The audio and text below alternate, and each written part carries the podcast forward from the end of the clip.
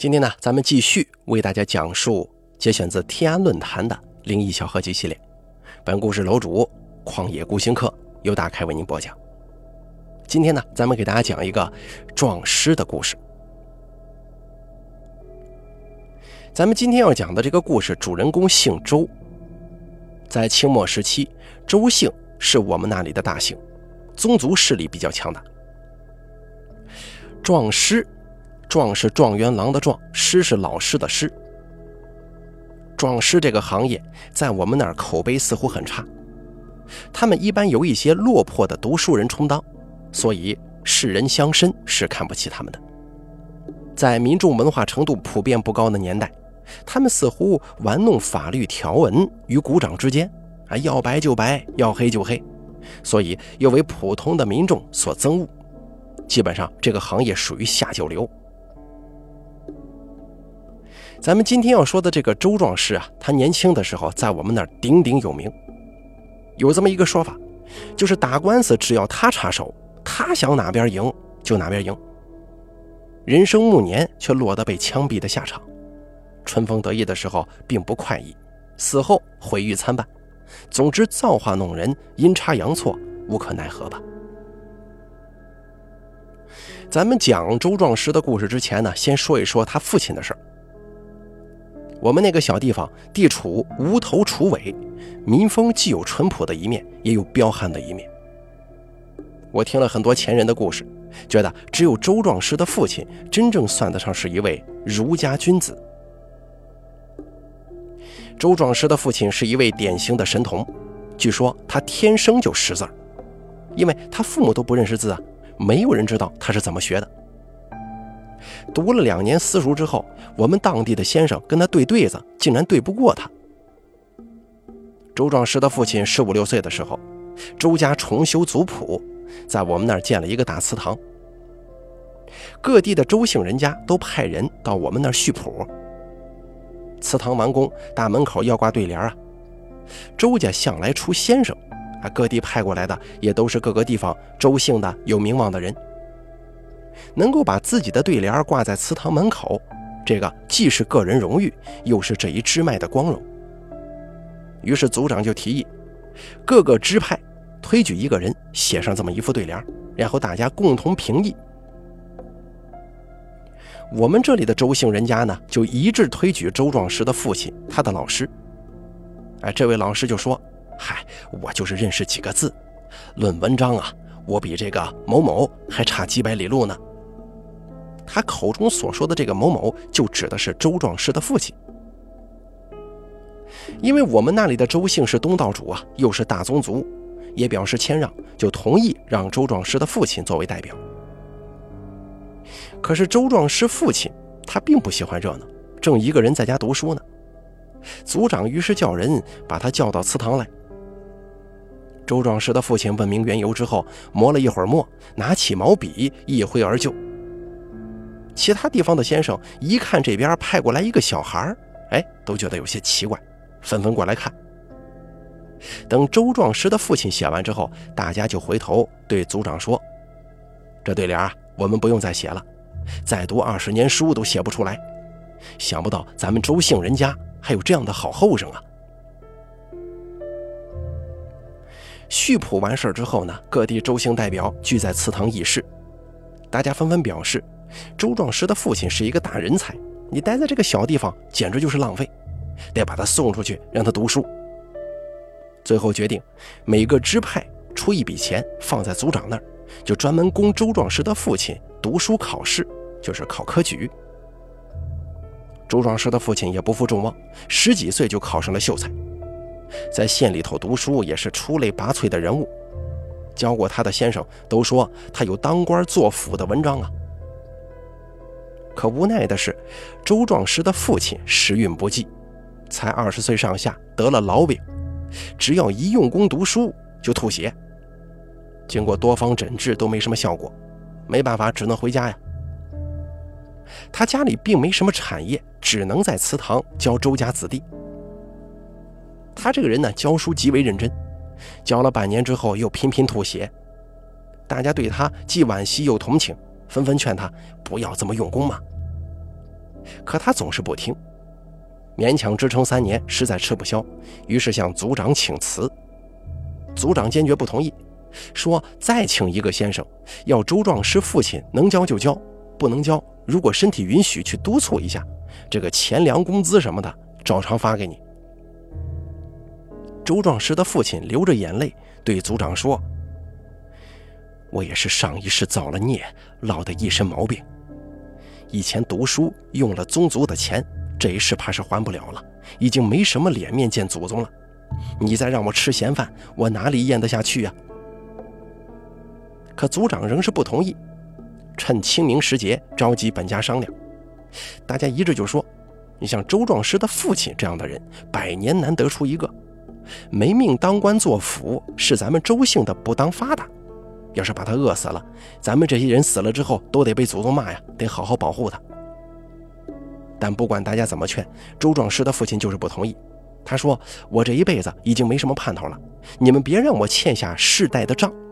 要是我命不长久，日后孤儿寡母把碗伸到你们家屋里了，看在我一世命苦的份上，你们给他点饭吃吧。”说完之后，潸然泪下。在这里议事的人都是男人，听了之后就没有不伤心流眼泪的。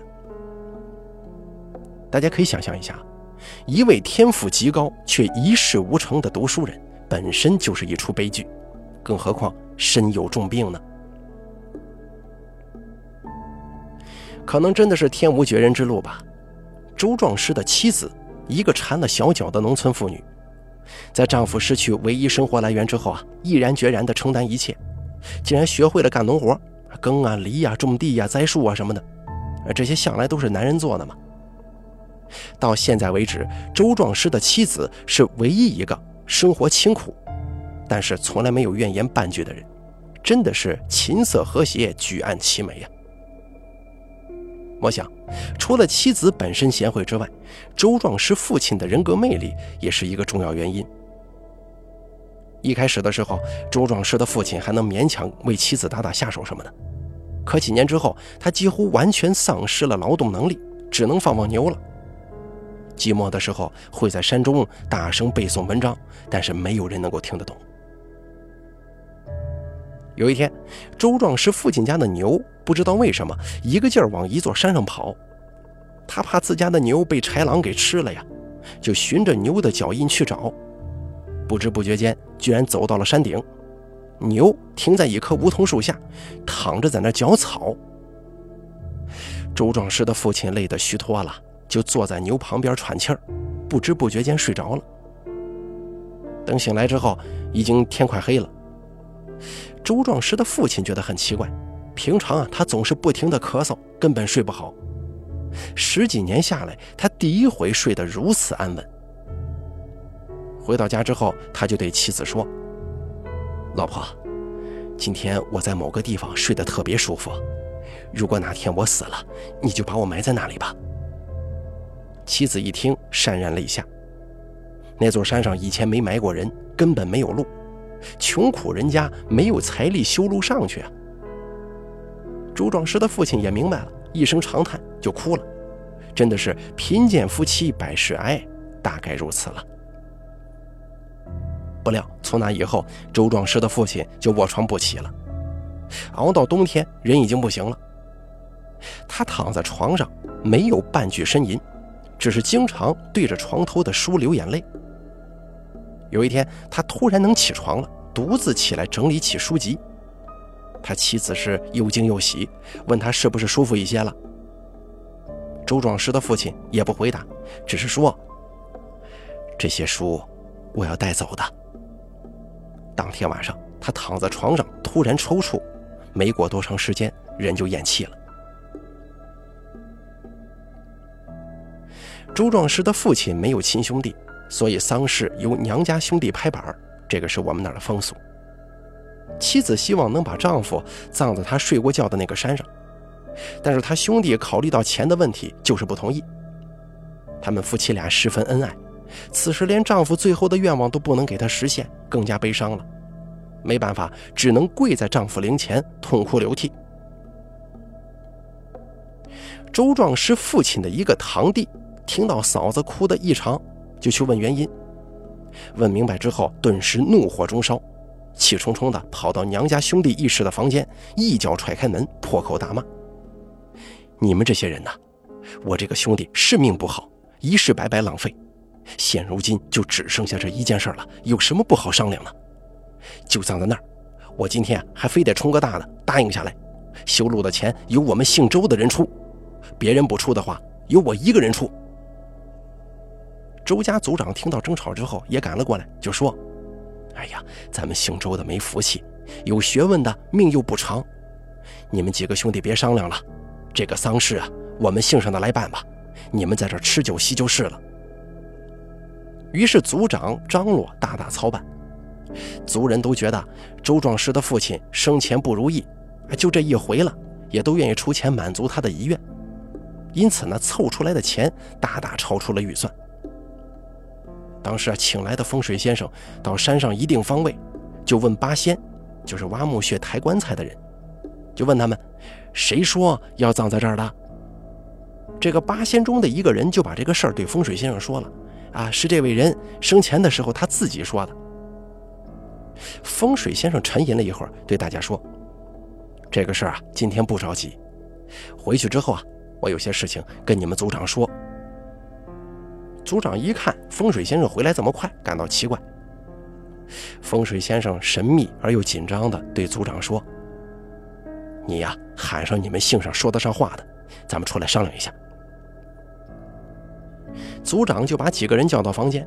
风水先生说话了：“房屋一把扇，阴基一条线。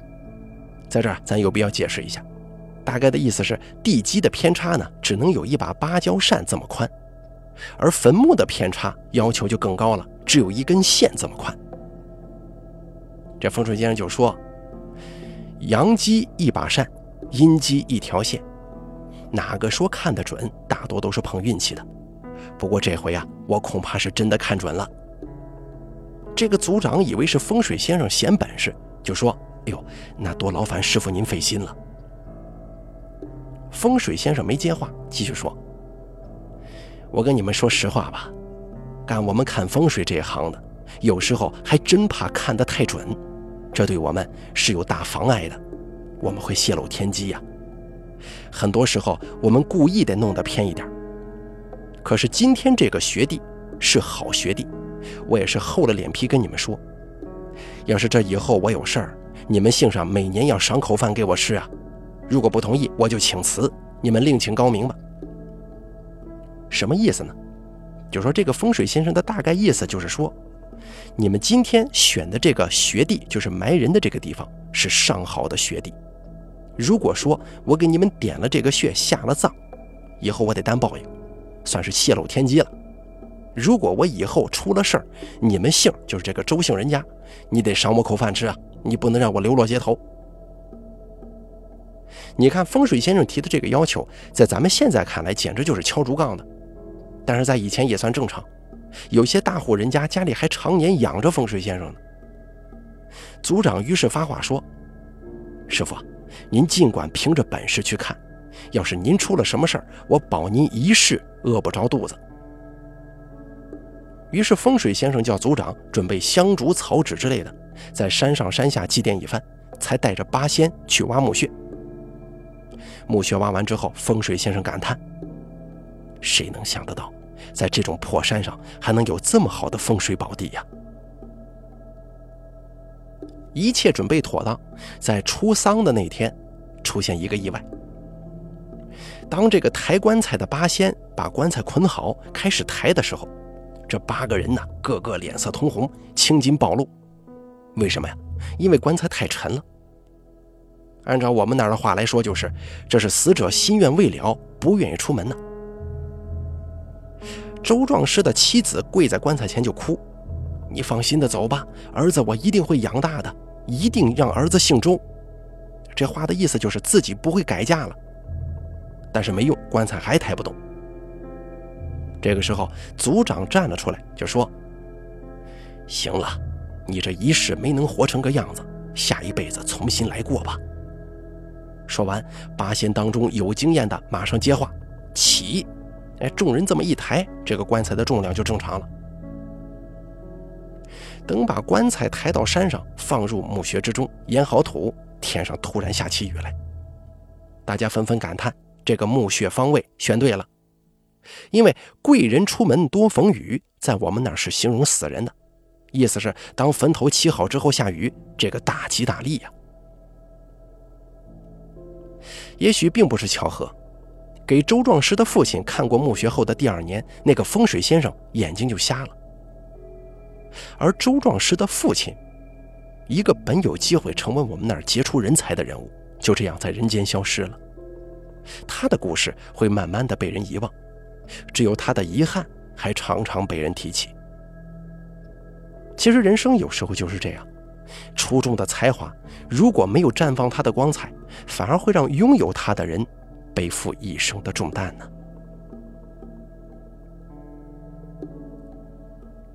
这故事咱们就说完了，咱们接下来给大家讲一个老宋的故事。咱们接下来要说的这个老宋这个人呢，他的外号叫夜不收。所谓夜不收，在我们的方言当中有戏谑的含义。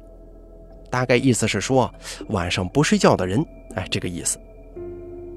在传统的思想观念当中，三更半夜不睡觉还在外头游荡，这不是有奸情，就是偷东西的人。当然了，这样称呼老宋，管他叫夜不收，大家是没有丝毫恶意的。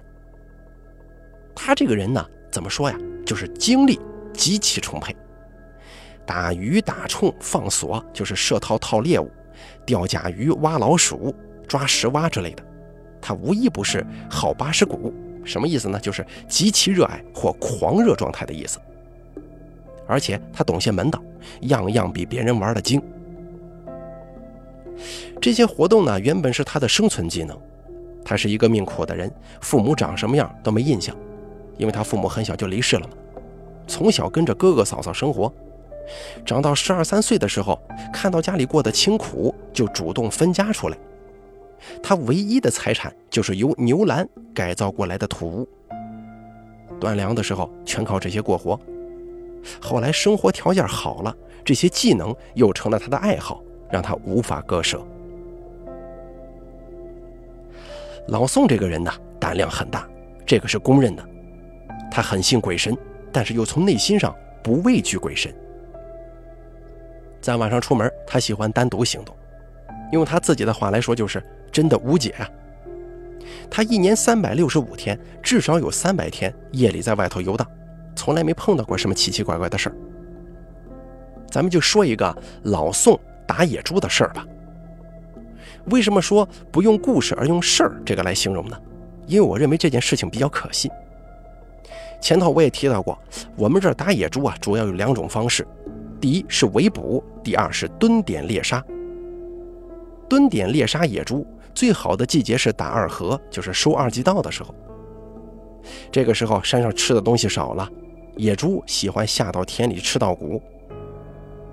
这野猪看起来跟家猪差不多，但智商很高，而且非常警觉，一有动静，嘣的一声就会跑得无影无踪。以前的农村人呢，拥有土地的情节非常强烈，在单产不高的年代，人们总是尽其所能的开辟稻田。因而，许多稻田都在山上。我们村里有户人家，有几亩地在一座山的半山腰里。这座山是很烈的，什么意思呢？就是邪性。平常白天，一两个人在那里做事都会起疑心，感到恐惧。这一年稻子成熟的时候，被野猪糟蹋的很厉害。这家男主人会打猎，胆子也大，因此呢，就邀请老宋去守野猪。一般打猎的人晚上是不会去那个山上的。可是守野猪是一件非常辛苦的事儿，通常要半下午，也就是下午三四点钟左右，就得找到蹲守的地点，隐蔽起来，绝对不能说话，更不用说抽烟之类的。因为野猪的嗅觉非常灵敏呐，你一抽烟就暴露了。在我们山上，七月黄蜂，八月蛇，九月土蜂咬死爷。即便到深冬，草丛里不知名咬人的虫子都不少。这个时候蹲在草丛里，绝对是对意志的一种考验。这天啊他们一直蹲到半夜都没见动静，可刚准备起身，突然之间，远远的就听见有窸窸窣窣的声响。两个人赶忙重新蹲下。约莫过了大半个钟头，就能清清楚楚地听到大野猪一边叫一边拱土的那种声音，还有小野猪哇哇抢食吃的叫声。这个公猪跟母猪待宰呀，老宋他们两个人喜出望外，又小心翼翼地把这个火给它拉上，就打开这个保险，就等这一群猪夏天吃河，这样就能进入射程了吗？又过了半个钟头，猪群才慢慢的靠近田边一头四五十斤的小猪哇的一声从山上跳到田里，开始嚼起稻子来了。又过了一会儿，另外七八头一般大小的也下到了田地里。两个人在打猎方面都有经验，根据声音推断，两头大猪最少在三百斤以上，所以啊都没有放冲，专等大猪下田。这些小猪在田里嚼了十几分钟，两头大猪才从旁边的草丛里钻了出来。会打猎的人都知道啊，这个时候野猪会很警觉的，要等它们吃迷，就是吃东西吃的入了神之后，你再开枪，把握才大。老宋这个时候紧紧地盯着那头公猪，看着时辰差不多了，示意旁边的伙计瞄着那个母猪打。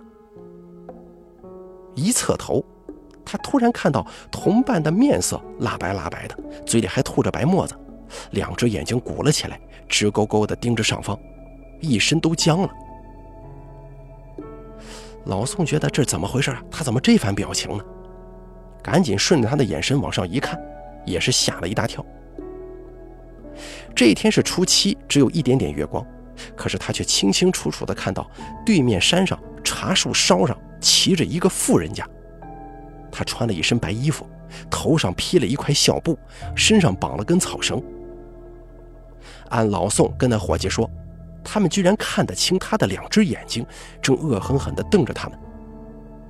那个富人家头发很长，遮在前头，面目倒看不清，只能看清眼睛。那个茶树有十几二十米高啊，一闪一闪的，并且那个女的也随着树的摆动，一荡一荡的。老宋猛地一起身，一个半跪，对着那个女的开了一枪。只见那个女的一头就栽倒在树下，树下顿时扑簌作响。老宋又抄起同伴的铳，望风瞄准，又是一铳打过去。打完之后，把铳往地上一扔，对同伴大声叫：“快起来！”他自己也拿起铳，迅速填好火药，把铳往胸前一横，大声骂：“你他妈的做鬼都做得不耐烦了吗？”你有本事的就上来咬我呀！骂完之后，点了火把，居然一个人跑到对面山上，爬到那个茶树之上，捡了一根被打断的树枝。回来的时候还对同伴说：“你看，我打还是打准了，这个树枝正是刚才那个娘们坐的地方啊！”说完之后，望风又是一冲，对着山上说：“有本事你来咬我呀！你快来咬我呀！”而这个时候，同去的那个人已经被吓破胆了，再也走不动了。老宋背了同伴，扛着两杆铳，摸着天黑回了家。跟老宋一起去的这个同伴回家之后就生病了，拖了几个月，吐血吐死了。而老宋呢，人家一点事儿都没有。按照他的说法是，不管这个山有多邪性，不管这个鬼是在背后开声，就是在背后叫唤，还是当面显形。你只要不迷失心智，应该这就是孟子所说的浩然正气吧？这个鬼就进不了你的身。为什么这座山会那么的烈呢？就是那么的邪性呢？这边又有一个故事。在很久以前，我们那儿有个男的娶了一个老婆，长得非常标致。后来不知道为什么，这个女子跟一个男的有点关系。有一天被她老公抓奸，抓到现行了。她老公是一个比较木讷的人，又愧又气，一怒之下上吊自杀了。这个男人下葬那天，他本家几个辈分比较高的人就骗这个女人说：“这命长命短，终归是命里注定。不过事情是因你而起，你就多跪一会儿吧。”等其他送葬的人下了山，其中一个人捡了根木棍，趁这个女人不注意，在她后脑勺那边狠狠敲了一棍。这个女的当时没死也没晕，其他几个男人就把她抬到附近的小溪里，扔到水中，用脚死死踩住，活活把她淹死了。这个就是所谓的刑家法，并且对外宣称是这个女人自己想不开，撞死在了一棵树上。这个女人的娘家人因为女子有错在先嘛，也不能说什么，始终没人出面。当时呢，也没个正经埋。找了一个水冲刷而成的深沟，把这个女尸往里头一扔，随便扒了一些泥土给她填上完事儿。据说当时这个女子已经怀孕了。从古至今，好像怀孕的女子都不会被处死，并且这些行刑的男人当时也没料到这个女子怀有身孕呢，是无意之中造下的大恶。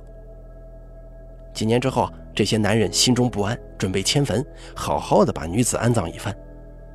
可是，一挖里头却只剩下一点点布条，骨头都没剩一根。从那以后啊，夜里经常会有鬼哭，慢慢的那个地方就成了邪地。这座山离我们那儿只有二三十里的样子。我是一次下雨天跟一群人经过那儿，我胆子不大呀，看到的确实是愁云惨淡，阴气逼人。那个地方盛产高岭土。曾经一段时间，炮火连天，挖得面目全非。熟悉的山水被开发得满目疮痍，多少是一件令人痛惜的事。唯独对那座山感情不一样。也许把那么凄惨的故事永远地埋葬在喧嚣的工业尘埃之下，对知道它历史的人，也是一种心灵的解脱吧。接下来呢，咱们再给大家说一个关于老宋的故事。大家有没有听过石蛙这个东西啊？在我们的方言当中叫石拐。这种动物呢，可能对生存条件要求比较高吧。有人类的地方几乎不见身影，都是生活在深山万岭的溪水之边。以前在我们那儿是不吃蛙类的，但是石蛙除外。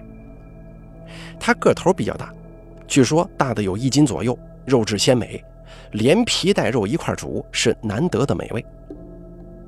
石蛙生活在深山水边，要抓它是比较危险的，因为水边蛇也多呀。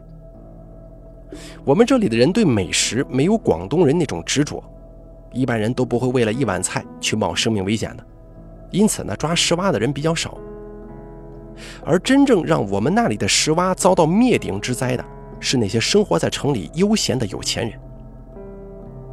上世纪八九十年代，不知道从哪儿刮来一股吃石蛙的风潮。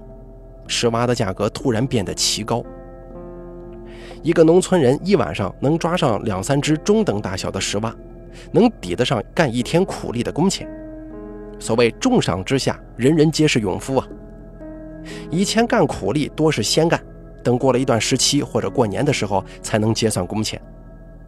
可抓石蛙呢，一下山就有人用现钱收购。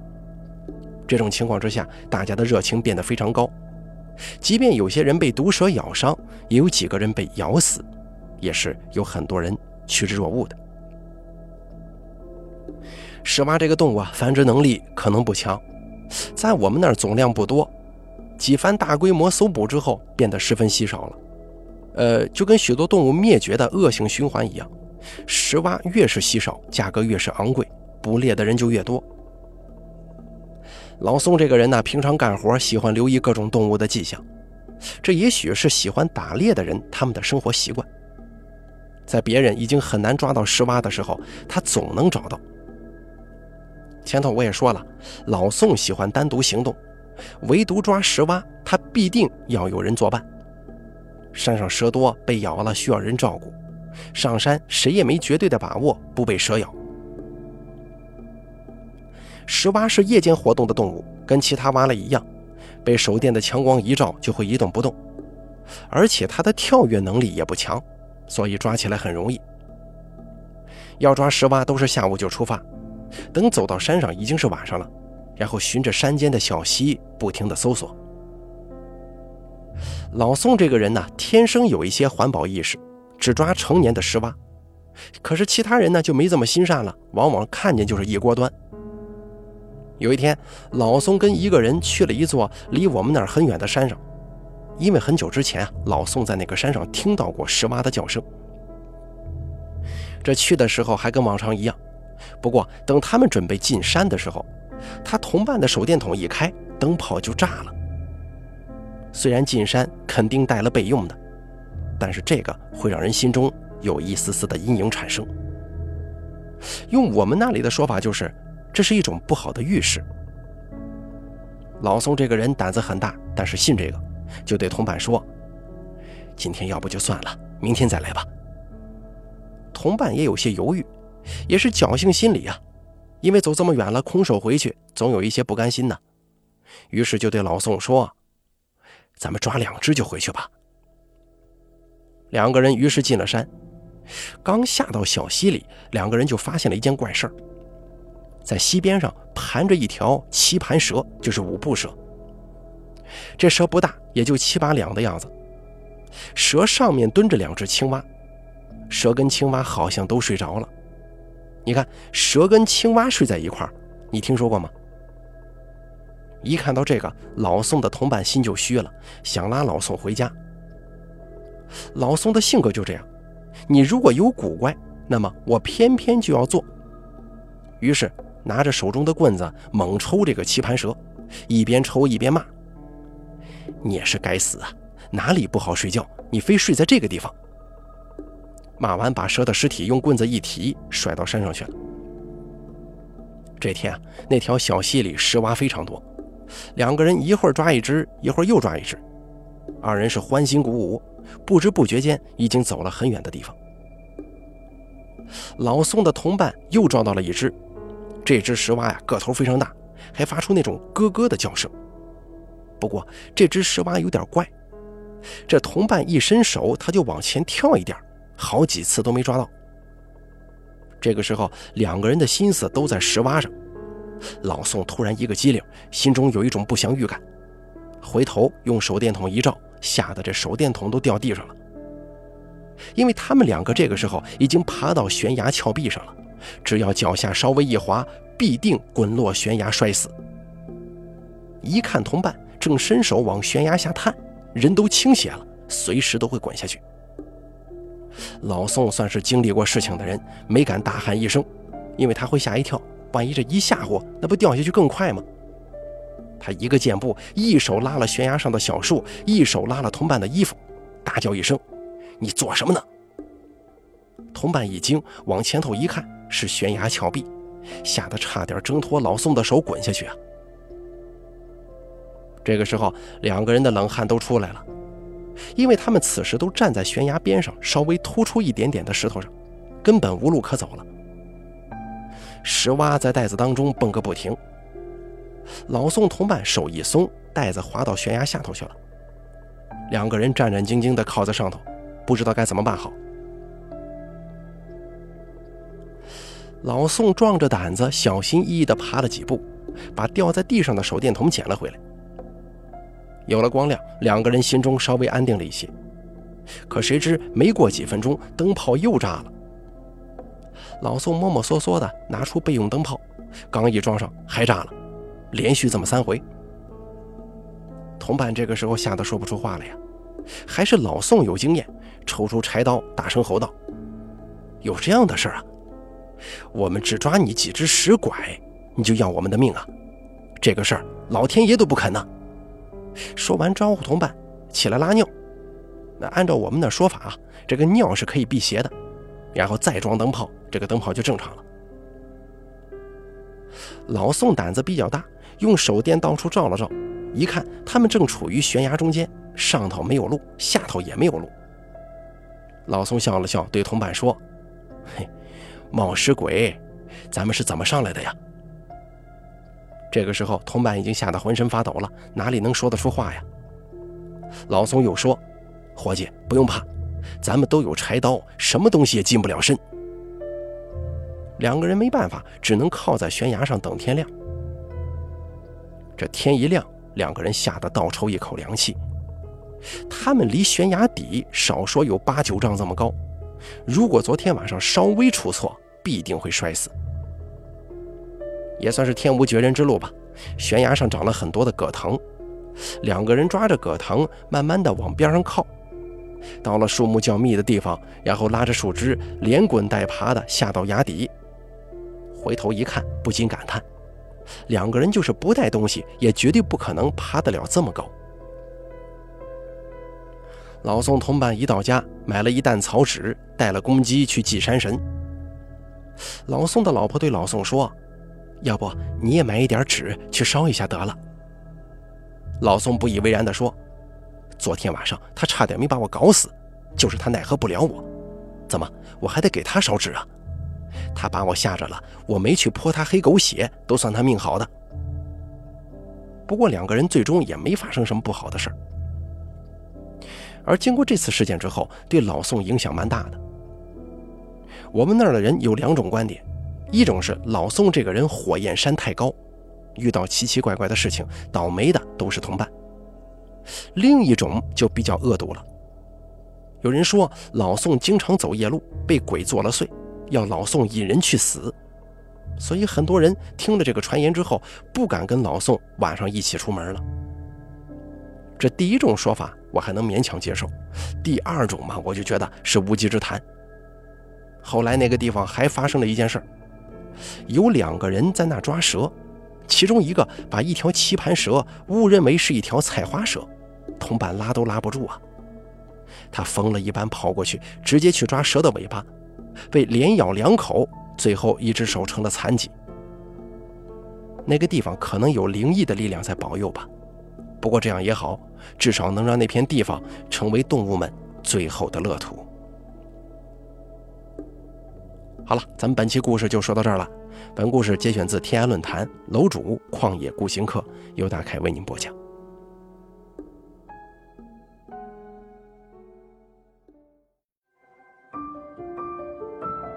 本期故事演播完毕。想要了解大凯更多的精彩内容，敬请关注微信公众账号。大凯说：“感谢您的收听。”